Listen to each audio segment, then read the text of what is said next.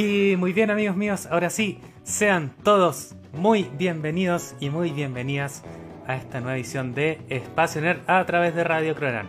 Soy Ignacio Leighton, eh, su fiel servidor, que como siempre es habitual, nos estamos aquí acompañando cada día miércoles de 7 de la tarde a 8 de la tarde. Y ahora seguimos con la misma tónica que hemos estado en las anteriores semanas, que hacer los programas en directo. Fin encontramos una forma adecuada de eh, poder hacer esta transmisión y que no sea grabada. Así le damos un poco más de, como diría mi amigo Gary Midel, un poco más de chispeza a la transmisión. El día de hoy recibimos una noticia que de verdad nos dejó impactado a todos los que seguimos el universo de el universo cinematográfico de DC Comics. Y estamos hablando de que finalmente se dio a conocer que veremos por fin terminada aquella versión de la Liga de la Justicia que fue, bueno, tuvo algunos problemas de producción. Eh, entre medio el director Zack Snyder se tuvo que retirar por una tragedia que había tenido en su familia y que por eso la película se modificó de tal modo que nunca pudimos tener su visión en particular de esa película. Y es que ahora el director Zack Snyder fue a hablar con los ejecutivos de Warner Bros. para que finalmente entregaran el dinero para terminar esa versión de la película y que la pudiéramos ver. Finalmente, eh, era algo realmente impensado que, nos dieran algo así, porque era grande la inversión que tenía que hacer Warner Bros. para eh, terminar esta película, terminar los efectos especiales de esta película. Bueno, eso lo vamos a profundizar más adelante eh, en la sección de Espacio Nerd y hablaremos más, en, más al fondo de aquella situación que de verdad da para mucho. Antes de, continuar, antes de continuar, damos un saludo a César Ronald que nos está escuchando, nuestro mandamás, nuestro jefe supremo, el señor que hace posible que Espacio Nerd salga, al aire cada día miércoles de 7 a 8. Un saludo a César. Un saludo también a Daniela Ponce que nos está viendo, a Diego Córdoba y si quieres tus saludos puedes hacerlo por comentario a través de Facebook. Bien, antes de continuar, te recordamos que estamos en Espacioner a través de Radio Cronan y que puedes eh, seguirnos en nuestras redes sociales en Instagram, arroba Cronan Radio, en nuestro canal de YouTube donde se irán subiendo los programas como este, eh, y visitar nuestra página web www.radiocronan.cl donde encontrarás notas a diario, encontrarás noticias a diario eh, mis reseñas se irán subiendo ahí, mi contenido, así que si te interesa el contenido que está aquí en Espacio puedes entrar a www.radiocronan.cl para profundizar un poco más en ese contenido. Bien, eh, nosotros vamos ahora a ir de lleno en lo que nos convoca a hablar de el entretenimiento y el mundo nerd. Como siempre, empezamos a través de las noticias. Y es que eh, nos llega una información acerca de la academia, la cual es la encargada de entregar todos los premios Oscar a principio de año. Y es que por primera vez en sus noventa y tantas ediciones que ha tenido, eh, están evaluando en posponer los premios o incluso la cancelación de esto. Motivo que se da a causa de la situación que estamos viviendo los cines se encuentran cerrados, no hay estrenos, no hay nuevas películas que ver. Eh, recién se está evaluando a partir de julio a comenzar a reestrenar todas las cintas, eh, las producciones audiovisuales. Y esto obviamente ha provocado que la cantidad de películas a estrenarse este año no va a ser suficiente como para que la academia decida de lleno entrar a eh, a entregar estos premios. Hace unas semanas se había hablado de que iban a cambiar un poco las reglas respecto a cómo se iban eh, a seleccionar las películas que participaban en los premios Oscar. Se había hablado de que las producciones estrenadas a través de internet y que no necesariamente han sido estrenadas en un cine iban a poder estar participando para la entrega de los premios de la Academia. Y es ahora un informe que recién hoy día mismo se dio a conocer, esto de, de que no se ha realizado la entrega de premios como es habitual en marzo de cada año. Recordemos que los premios se entregan a principios del año siguiente a las películas del año anterior. Lamentable eh, que tengamos que llegar a esto, pero tienen toda la razón del mundo. No vamos a tener la cantidad de estrenos. Y más aún ahora que la academia está poniendo mucha más atención a aquellas producciones que son más taquilleras. Se ha visto en los últimos años que las películas, al menos la mitad de las películas que están participando, han recaudado más de 500 millones de dólares. Por lo general no son las que resultan ganadoras de los premios, pero están ahí, están participando. Y este año son muchas las producciones de este tipo. Eh, habían puesto especial ojo a lo que era, por ejemplo, Wonder Woman, participando en categorías como efectos especiales, eh, a lo que era Tenet de Christopher Nolan, que iba a ser estrenada en, eh, me parece, en junio, ya se retrasó su estreno, obviamente, y que son películas y directores los que están todos los años participando. Perdón. Bueno, a eso con la entrega de los Oscars. Lamentable la situación como lo habíamos dicho. Bien, nosotros ahora nos vamos a los videojuegos y es que, eh, bueno, se había hablado de su estreno que iba a ser durante este año. Lo cual se fue retrasado por razones obvias. Todo se está atrasando en estos tiempos todos los estrenos se están atrasando. Y hablamos de The Last of Us Parte 2, la esperada secuela de aquel juego de eh, PlayStation 3 que nos maravilló a todos. Y es que durante estos días, durante estas últimas semanas, nos han estado mostrando ciertos videos de cómo sería el juego.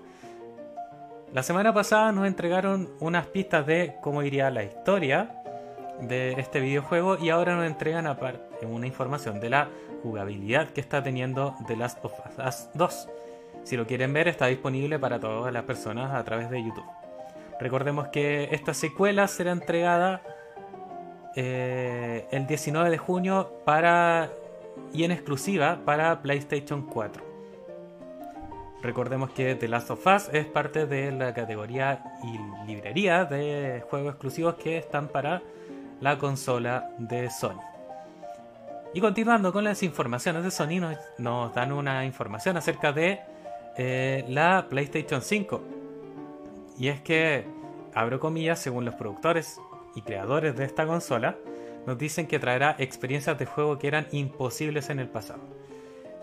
Esto lo hacen en referencia a que van a eh, incorporar un sistema de sonido eh, que es muy similar a lo que se ve en YouTube como música en 5D. Para quienes no lo sepan, la música en cinco dimensiones nos permite eh, escuchar como si estuviéramos inmersos en alguna situación. Por ejemplo, si estamos escuchando alguna canción, nos darían a entender que la guitarra estaría sonando adelante de nosotros, la puede mover hacia abajo, hacia atrás, hacia una esquina, y así hasta conseguir un efecto que la verdad es muy enriquecedor a la hora de estar escuchando cualquier cosa, no solamente música. Y es que bueno, ahora la PlayStation 5 nos informan que va a implementar este tipo de audios y nos va a permitir una inmersión total. Ahora, la pregunta que yo hago es que si los juegos darán a eh, o le sacarán el jugo a esta opción que nos está dando PlayStation 5. Lo vimos anteriormente, por ejemplo, con PlayStation 2 cuando eh, se implementó sensibilidad a los botones de, por ejemplo, X, círculo o triángulo, se, implementó una sensibilidad y que solamente se fue usado para juegos que fueron contados con los dedos de una mano. Lo implementó Gran Turismo con la opción de acelerar o frenar eh, esa opción de sensibilidad. Y a eso voy, es que históricamente se ha visto que los juegos no utilizan el 100% de las herramientas que nos están entregando las consolas. Se vio también en la PlayStation 4 cuando nos implementaron eh, un parlante que estaba ubicado en el mismo control y que eran contados los juegos que utilizaban esta característica. GTA V lo implementó de muy buena forma, pero paro de contar. No era mucho más lo que eh, se ofrecía en el catálogo de juegos al hacer explotar estas características de consola. Bien, eso en torno a PlayStation 5. Y también con los videojuegos, eh, el actor Henry Cavill, que se ha declarado un fanático de los videojuegos y es verdad, es un nerd de, es un nerd de, esos que se encierran a jugar y a viciar por horas. Y es que eh, la saga de videojuegos Total War, y específicamente hablando de Warhammer 2, nos dio a conocer que Henry Cavill va a tener su propio personaje en esta saga de videojuegos. Lo estamos viendo en pantalla para quienes no nos están viendo por Facebook. Y eh, corresponde a un personaje que tiene una habilidad, que esto es muy nerd, pero lo apodaron de el lobo blanco. ¿Y por qué le pusieron el lobo blanco? Esto tiene que ver con que Henry Cavill interpretó a Gerald de, de Rivian The Witcher en la serie de Netflix, que era apodado el lobo blanco. y aquí le ponen como su habilidad el lobo blanco. Esto va a llegar, como habíamos dicho, a modo de un DLC que se llama The Warden and the Punch, que será lanzado el próximo 21 de mayo.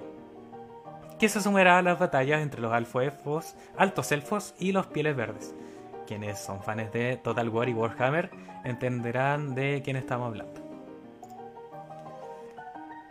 Nos vamos ahora al mundo del cine y es que el señor Michael, alias Explosión Bay, ya nos da información de su próxima explosiva producción. Para quienes no lo sepan, Michael Bay es un, director a quien le encanta usar de las explosiones en sus películas. Y estamos hablando de que eh, la próxima cinta de Michael Bay será al estilo cámara en mano, tal como fue, o documental falso, como lo fue películas como Rec o Actividad Paranormal y esto tiene que ver con eh, la pandemia del coronavirus. Nos va a contar en un futuro distópico del año 2022 en el que el coronavirus se expandió mucho más. Así con Michael Bay y, sus producciones bastante extrañas. Siguiendo con el mundo del cine, tenemos información acerca de la película Duna de Denis Villeneuve, gran director de ciencia ficción que nos traerá esta adaptación de la gran saga de novelas. Recordemos que Dune tuvo una adaptación anterior en los años 80, si no mal me equivoco, y que ahora será traída de vuelta de la mano de este director. Denis Villeneuve, para quienes no lo sepan, nos trajo películas como Blade Runner 2049, hace un par de años, y La Llegada. Eh, se nota que le encanta la ciencia ficción y de verdad a quienes disfrutamos de su cine nos encanta que a él le encante la ciencia ficción a pesar de, bueno, a propósito de esto, eh, Villeneuve nos ha entregado ciertas imágenes de los actores que están protagonizando esta película, eh, como Zendaya, como Timothée Chalamet, eh, pero no nos ha mostrado lo que estamos viendo ahora en imágenes, que es el gran gusano de arenas, de arena de Arrakis. Y es que es uno de los, o de las bestias que son más representativas en el mundo de, de Duna. Recordarán aquella película de los años 80 que este gusano de arena eh, se llevó prácticamente toda la atención de quienes estaban viendo esa película, que fue muy mala por todo lo demás. Y es que respecto a esto, el director Denis Villeneuve se ha referido a por qué no nos ha mostrado imágenes de este gusano de arena. Y nos dice, hablamos de cada uno de los detalles que harían posible semejante bestia, desde la textura de su piel hasta la forma en que se abre su boca o en el sistema para comer su comida en la arena.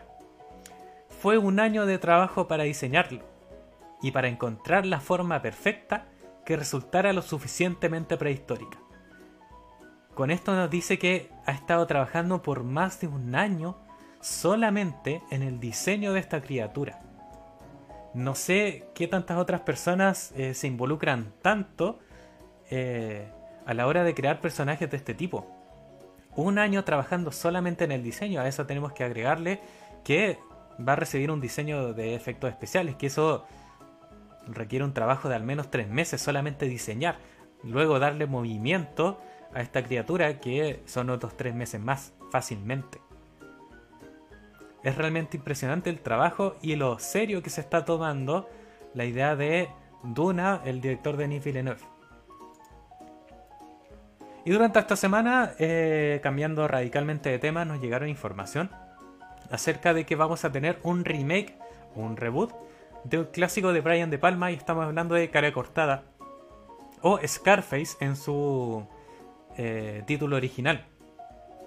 Y este mismo día nos llega la información, perdón, hace un par de días nos llegó la información de que será Luca Guadagnino, quien, el director italiano, quien será encargado de dirigir esta película.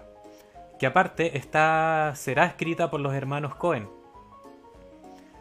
Ustedes sabrán que eh, yo me declaro bastante en contra de esta política que está tomando Hollywood de hacer remake, de hacer reboot y de crear tantos universos cinematográficos. No voy en contra para nada de la producción de esta película o de este tipo de películas, pero sí en la cantidad que nos ofrecen en el cine este tipo de cintas. Eh, pero en este caso, si nos vamos a anteriormente lo que ha escrito los hermanos Cohen y también el director Luca Guadagnino, eh, a la hora de crear este tipo de películas, ellos dan un vuelco y nos terminan contando una historia totalmente distinta al original. Para bien o para mal, al menos es algo nuevo. Estos directores toman una historia que ya eh, fue creada, la modifican y trabajan en pro de ella. Entonces ya tenemos director para eh, el remake de Scarface. Por estos días se hizo eh, el boom y muchos rumores han aparecido sobre la serie Gárgolas, esa serie de los años 90 que formó parte de la infancia de muchos de nosotros. Eh, Gárgolas eh, hizo noticia porque hace poco fue agregada al servicio de streaming de Disney Plus. Aquel que está compitiendo con Netflix, con HBO, con Amazon. Y que eh, nos trae todas las producciones de Disney y entre ellas nos trajo a Gárgolas, una gran serie. Y en ese sentido, eh, bajo estos rumores de crear un nuevo remake de esta serie, no un nuevo remake, sino un remake eh, partiendo totalmente desde cero con esta serie, se refiere su creador. Que no tengo el nombre, se me perdió, lo siento, se me perdió el nombre del creador de Gárgolas. Bueno, en ese sentido, él se mostró totalmente en contra a crear un remake o partir de cero o hacer de cero esta serie, sino él se declara más fan, y yo estoy con él, de crear nuevas aventuras y nuevos capítulos y continuar la historia que quedó en los años 90. A esto se refiere su creador. Eh, mi conjetura es que terminaríamos haciendo más de la serie. Y francamente creo que querrían reiniciarlo como hicieron con Pato Aventuras, con gran éxito. Y esa no es mi primera opción. No digo que me negaría, pero estoy muy orgulloso del trabajo que hicimos. No creo que necesite un reinicio, pero son decisiones que nunca voy a poder tomar. Y en eso tiene mucha razón. Las decisiones de crear nuevo contenido, continuar con el contenido anterior, pasan más por aquellos productores que por los propios creadores de contenido. Lo vimos con George Lucas quien creó Star Wars, creó todo el universo de Star Wars, pero se le fue de las manos y eh, él fue un mero pasajero a la hora de observar estas películas nuevas de Star Wars. Con el mundo de las series eh, tenemos información de Star Trek Discovery, una de las cuantas y tantas series de Star Trek, información para todos nuestros amigos trekkers. Y es que nos informan de que tendremos un nuevo spin-off de esta, eh, digamos, de Discovery, que se centrará en el personaje de Spock, del Dr. Spock, aquel que dice larga vida y prosperidad. Nuestro apreciado Dr. Spock. Y es que esta serie, bueno, va a formar parte de este universo, se va a sumar a la serie, a esta nueva serie como Picard, también de Star Trek, y que va a relatar la historia de, del Doctor alrededor de 10 años antes de que se uniera a la tripulación de la Enterprise y conociera al Capitán Kirk y a toda nuestra serie de personajes que ya conocemos de Star Trek. Se refiere con que los fans de Star Trek se enamoraron de Anson Mount, el actor, Rebecca Romijn y Ethan Peck, cuando se presentaron por primera vez en Star Trek Discovery, explica la vicepresidenta ejecutiva de CBS, All Access. Esta nueva serie será completamente perfecto para la franquicia, trayendo una nueva perspectiva y completamente nueva perspectiva de una serie de aventuras refiriéndose al personaje de Spock. Para los fans de Star Trek, entonces nueva serie de Spock relacionada con el universo de Discovery. Aprovecho de mandar un saludo a Rodrigo Guerrero que nos está escuchando, que nos dice, grande Nachin, te lo veo, yo también te lo veo hermano.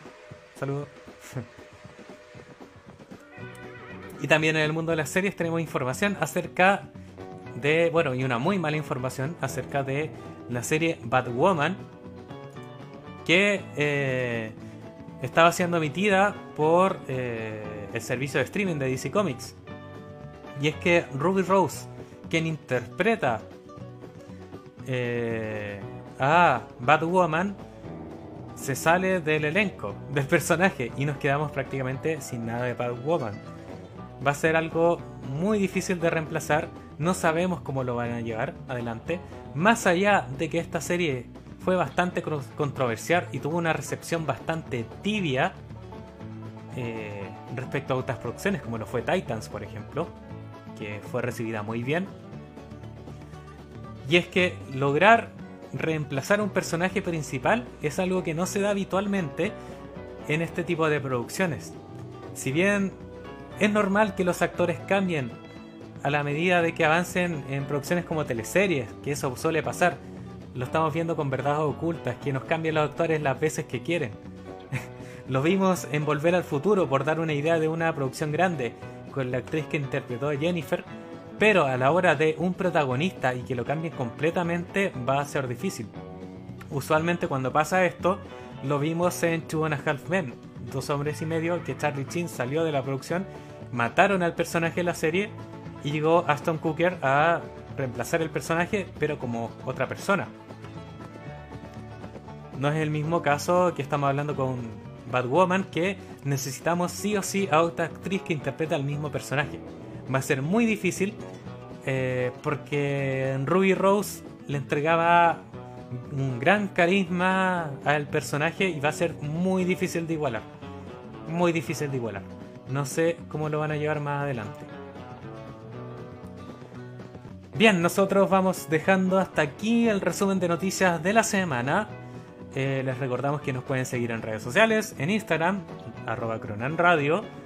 Eh, pueden visitar nuestra página web www.radiocronan.cl.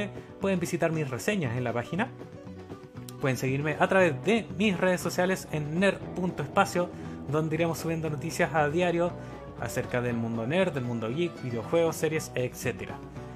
Y también antes de ir a la pausa, mandar un saludo a Daniela Ponce, que nos está viendo, a Carlos Araño Muñoz y a Cristóbal Nova, quienes están atentos a la transmisión.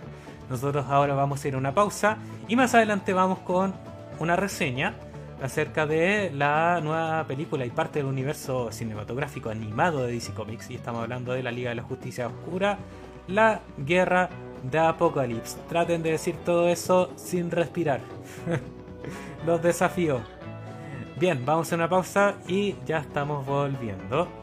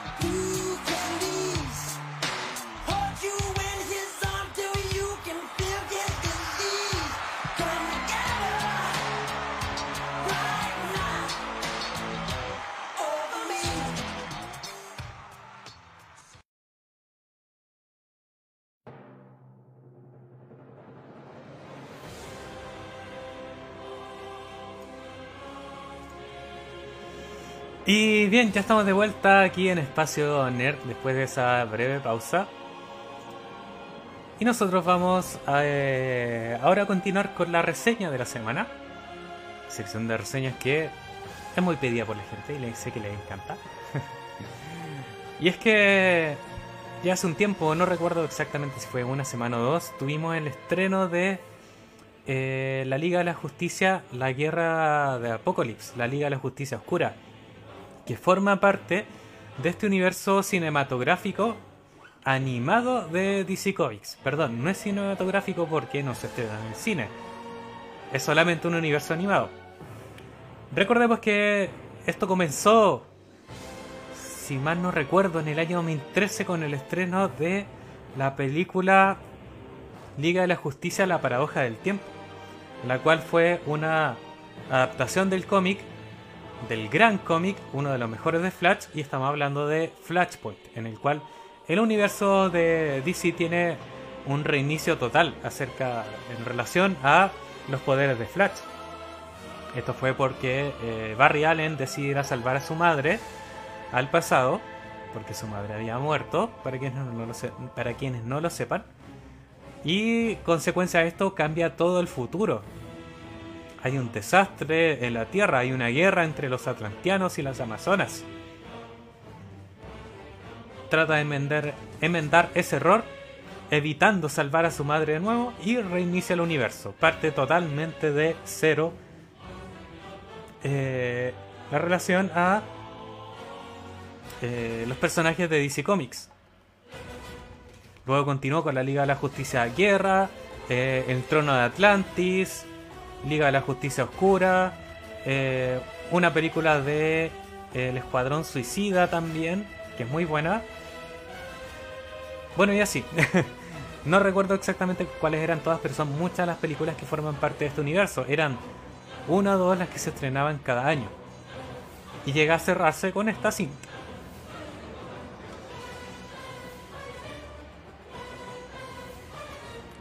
Eh, este universo ha recibido críticas bastante positivas, eh, tanto de la crítica especializada como de los propios fanáticos del mundo de los cómics.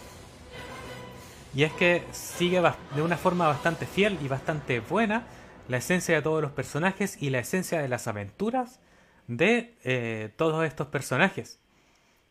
Aparte que sale una gran cantidad de superhéroes y villanos salen los mejores héroes, los mejores villanos. Aunque siempre va a faltar uno que quedó en el tintero y que nos faltó abordar de alguna forma. Después de esta introducción, eh, vamos de lleno a lo que pasa con esta Liga de la Justicia. Que como habíamos dicho se estrenó hace un par de semanas nada más. Fue totalmente nuevo. Y es que... Eh, ¿De qué trata? ¿De qué va? Bueno, nos cuenta la historia de varios años después de la invasión de Darkseid, el gran villano de DC, a la Tierra, y que la Liga de la Justicia, a cargo de, bueno, bajo el comando de Superman, quiere ir a atacar eh, de lleno al planeta Apocalypse, el cual es donde vive en Darkseid. Esto resulta muy, muy mal, y no es spoiler, no voy a hacer ningún spoiler. Resulta mal porque él ya lo estaba esperando y eh, les tiende una trampa a todos los miembros de la Liga de la Justicia. Les tiende una trampa, los derrota, caen como moscas y comienza una invasión a la Tierra. Cinco años después, se vuelven a reunir los eh, superhéroes restantes con vida de la Liga de la Justicia para planear eh, derrotar nuevamente a Darkseid cinco años después, y aquí comienza el desarrollo de esta película. Bajo esa línea se mueve, esa es una pequeña sinopsis. Puntos fuertes y puntos débiles de esta película. Vamos a empezar con los puntos débiles que es algo que se está repitiendo a lo largo de esta franquicia de animación y tiene que ver con la animación.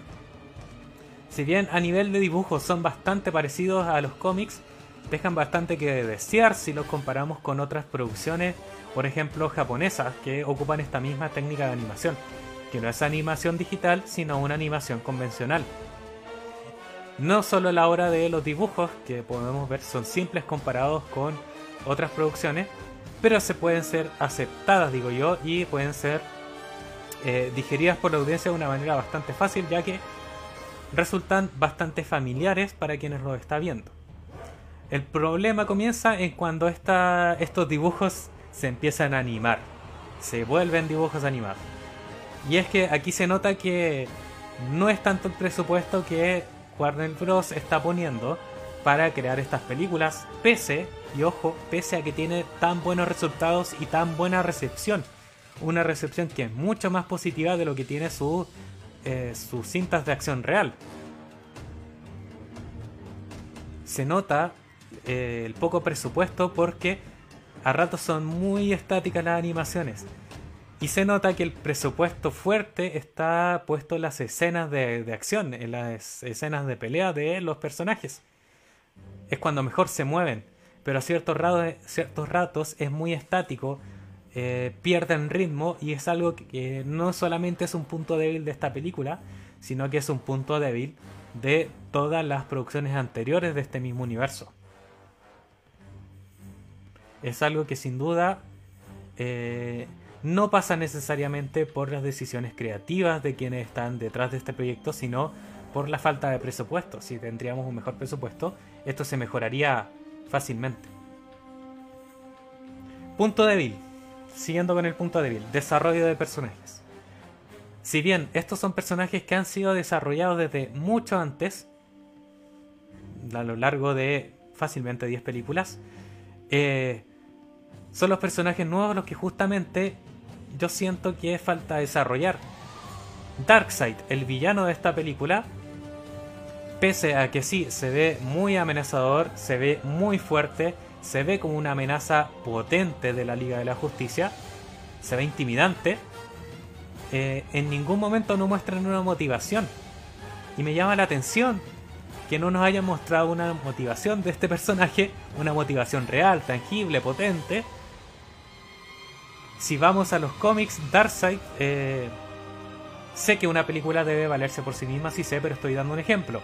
Darkseid en los cómics tiene la motivación de hallar una ecuación de la antivida.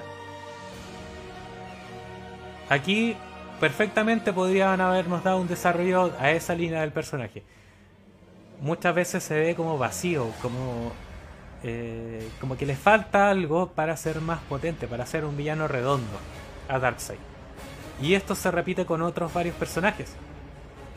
Son muchos los personajes que aparecen en esta cinta.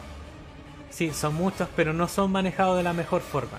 Si hay algo positivo que vemos en la vereda del frente con las producciones de Marvel fue en Infinity War, en que nos mostraron muchos personajes, una gran cantidad de personajes, y los manejaron muy bien en esos tiempos. Claro, algunos tuvieron más protagonismo como que otros, eso es inevitable.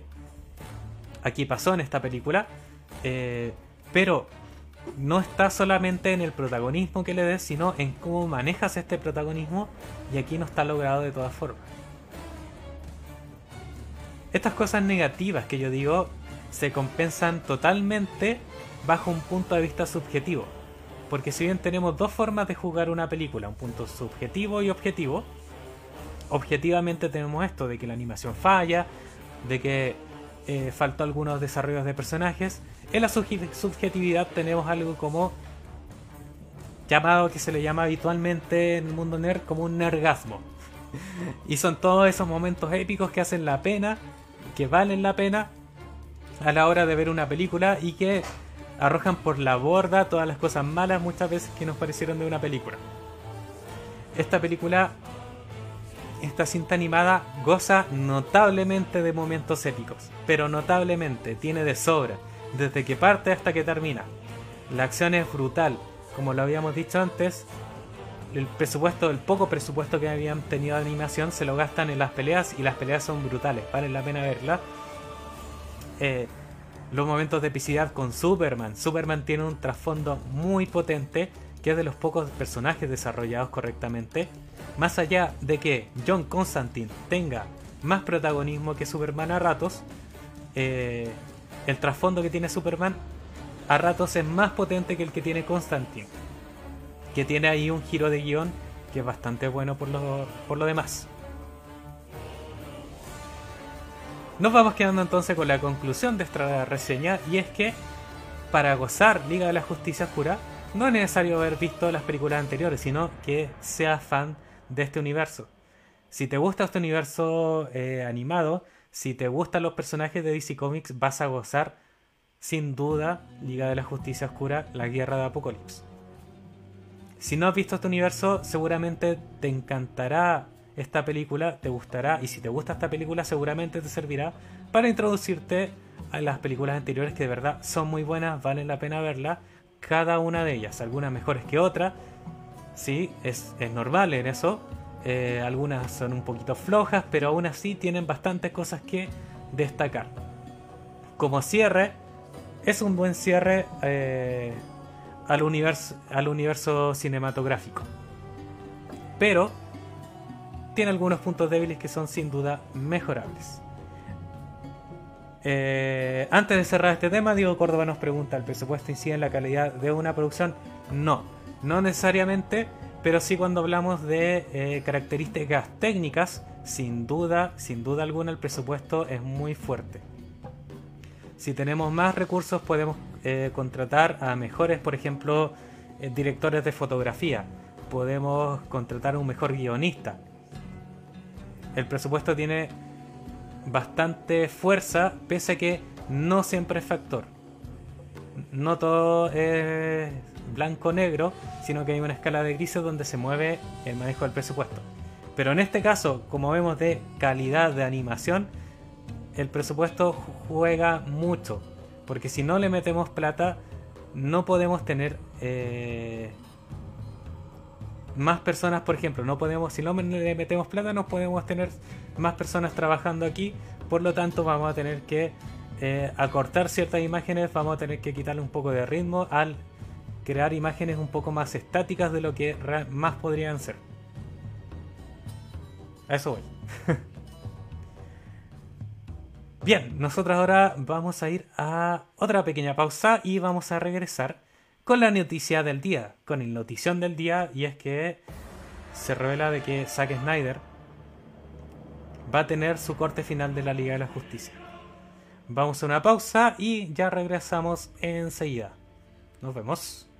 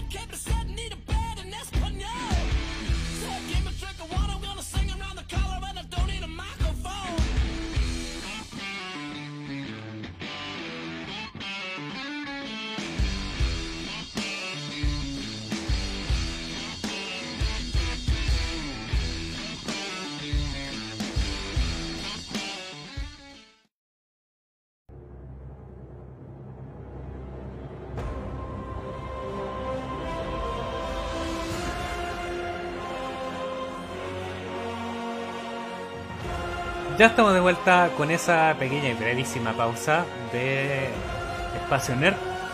Y lo hacemos con música épica. ¿Por qué? Porque tenemos una gran noticia para todos quienes somos fans de Zack Snyder y del universo que quiso crear. Pero antes de entrar de lleno al tema, quería recordarte que estás escuchando Espacio Nerd a través de Radio Cronan. Soy Ignacio Leighton, su conductor.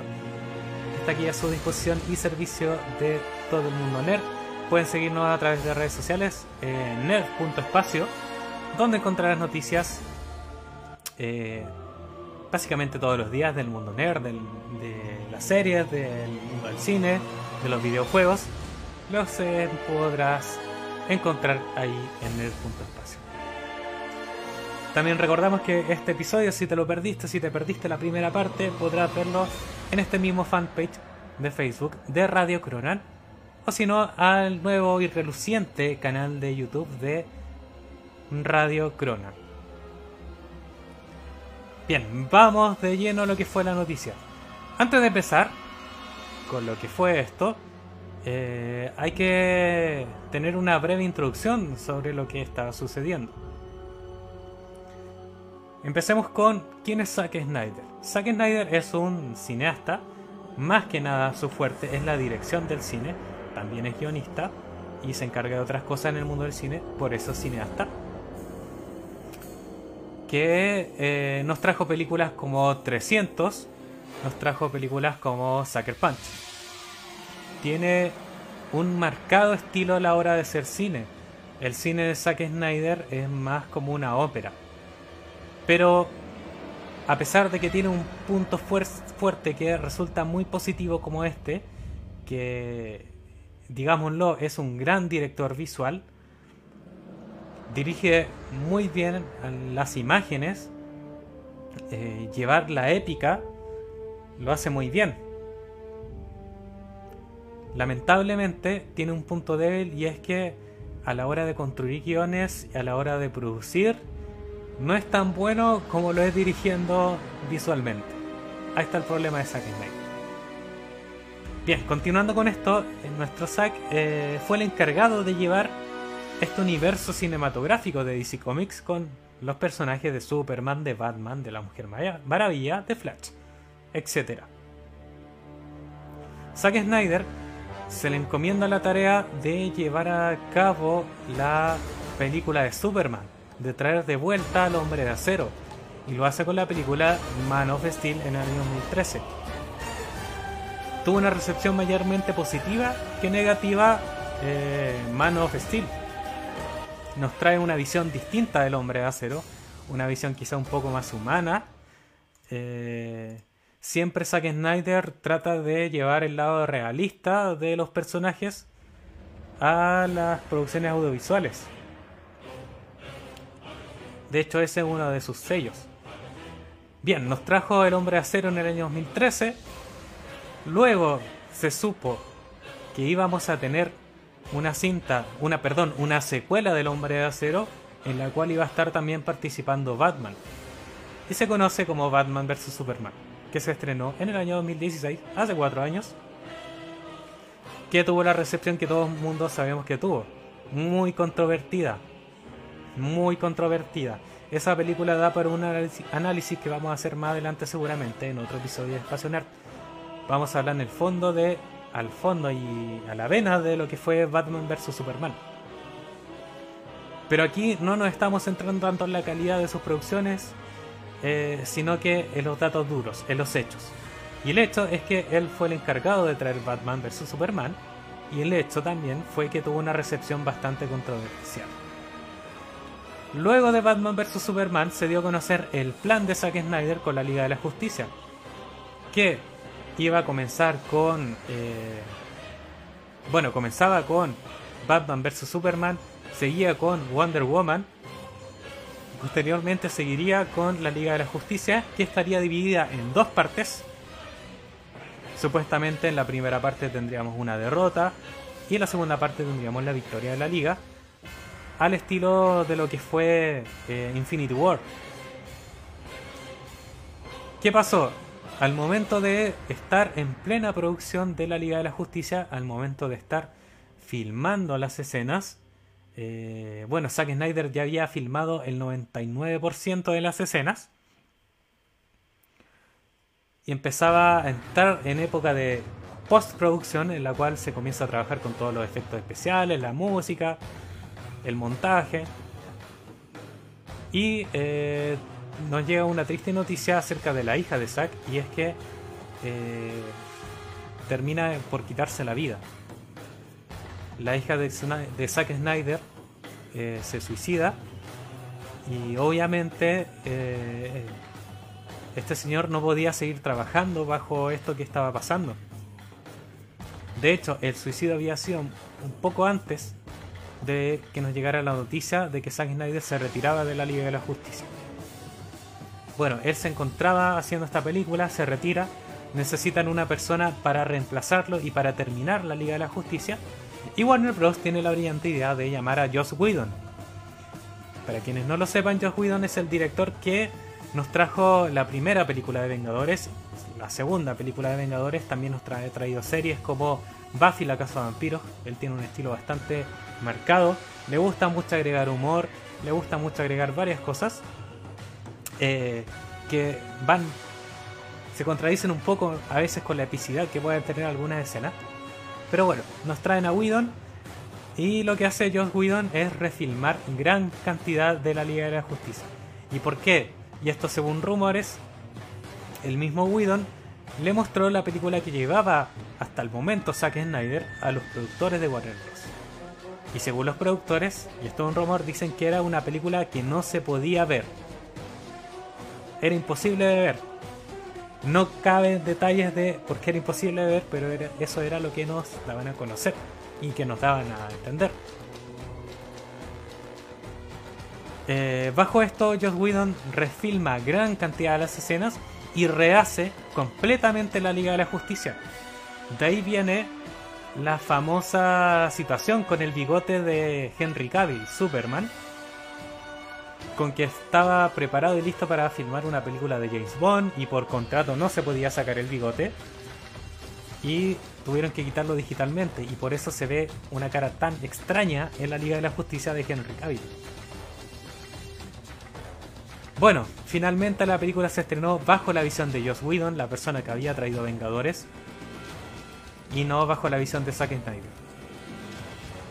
Pasa el tiempo, la película fue estrenada, pasan los años, un par de años si no me equivoco, y Zack Snyder vuelve a eh, vuelve a las redes sociales, vuelve a aparecer y nos da a conocer que eh, nos da a mostrar ciertas imágenes de su corte de la Liga de la Justicia, el cual nunca se vio. Nos muestra imágenes de, por ejemplo, personajes como Deathstroke, el cual aparece en la escena por créditos del corte de Whedon, pero que, no, que iban a aparecer en el corte de la película, digamos, peleando con Batman en la Liga de la Justicia de Zack Snyder.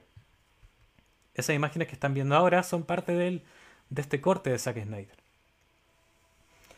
Y empiezan a una campaña de fanáticos que se llama, como el hashtag que tenemos aquí, que se llama Release the Snyder Cut, que significa suelten el corte de Zack Snyder. El corte, digamos, eh, la versión final de la Liga de la Justicia de este director. Por mucho tiempo se rumoreó de que esto nunca iba a pasar, era imposible que eh, Warner Bros. soltara dinero para terminar las escenas que faltaban. Posteriormente nos llega la información del, jefe de efectos especiales de la Liga de la Justicia y nos dice que faltaba el 30% de los efectos especiales. En parte, muchos de esos efectos especiales estaban recién eh, en pañales. Era el esqueleto de estos efectos especiales. Y era de verdad muy difícil que soltara dinero para terminar estos efectos especiales. No llega la noticia este día de que finalmente sí. Eh, va a soltar este corte de Zack Snyder. Vamos a tener los efectos especiales terminados, que era solamente las cosas que faltaban por terminar. Porque la semana pasada se supo que en el mes de febrero el señor Snyder mostró a gente de Warner Bros. su corte final con los efectos especiales sin terminar. Y hoy nos llega la noticia de que aceptaron entregar el dinero para terminar este corte final. Y al fin tener la visión final del director. Esto nos deja un millón de dudas. Bueno, para empezar sabemos de que no va a ser estrenado en cines, más allá de alguna buena onda que puede tener alguna producción sino que va a ser estrenado en un formato de streaming de HBO Max, que todavía no llega a Latinoamérica, y va a ser en el año 2021. Lo que no sabemos es cómo va a influir esto en el universo de DC Comics. No tenemos idea qué va a pasar con eso. Lo más probable, creo yo, es que no tenga ninguna incidencia. Nada. Y que los acontecimientos que pasaron en la Liga de la Justicia de Widor van a ser los canónicos y va a ser el lore oficial de este universo de DC Comics en el cine. Y que esta película de Snyder pase a ser una anécdota. Que puede pasar también que nos generen que esto haya sido una especie de flashpoint, que haya sido un universos paralelos, no sé. Nadie sabe cómo va a ser esto. Lo que sí es importante, creo yo, es que nos justifiquen su existencia, nos justifiquen de por qué vamos a tener este corte de Zack Snyder. Y esto se puede justificar con que sea mucho mejor, con que sea muy diferente. Da lo mismo si es peor, pero con tal de que sea diferente, creo que ya justifica la existencia, que nos entregue otro punto de vista. Bueno, llama bastante la atención lo que pasa aquí eh, con el corte de Zack Snyder que finalmente vamos a tener en la Liga de la Justicia. Bien, nosotros ahora vamos terminando lo que es Espacio Nerd de esta semana. Les agradezco a todos quienes nos estuvieron siguiendo a través de el Facebook de Radio Cronan. Si te lo perdiste, llegaste recién, no importa, puedes ver el capítulo en la página de Facebook o en nuestro canal de YouTube de Radio Cronan, no hay ningún problema. Soy Ignacio Leighton, muchas gracias por haber estado aquí, te lo agradezco desde lo más profundo de mi cocoro. La próxima semana estaremos, como siempre, de 7 a 8 de la tarde. Eh, vamos a tener invitados, así que estén atentos, vamos a tener un debate con nuestros invitados. Va a estar muy interesante este programa, no se lo pierdan por nada. Y bien, nos estamos despidiendo, que estén bien. Soy Ignacio Leighton.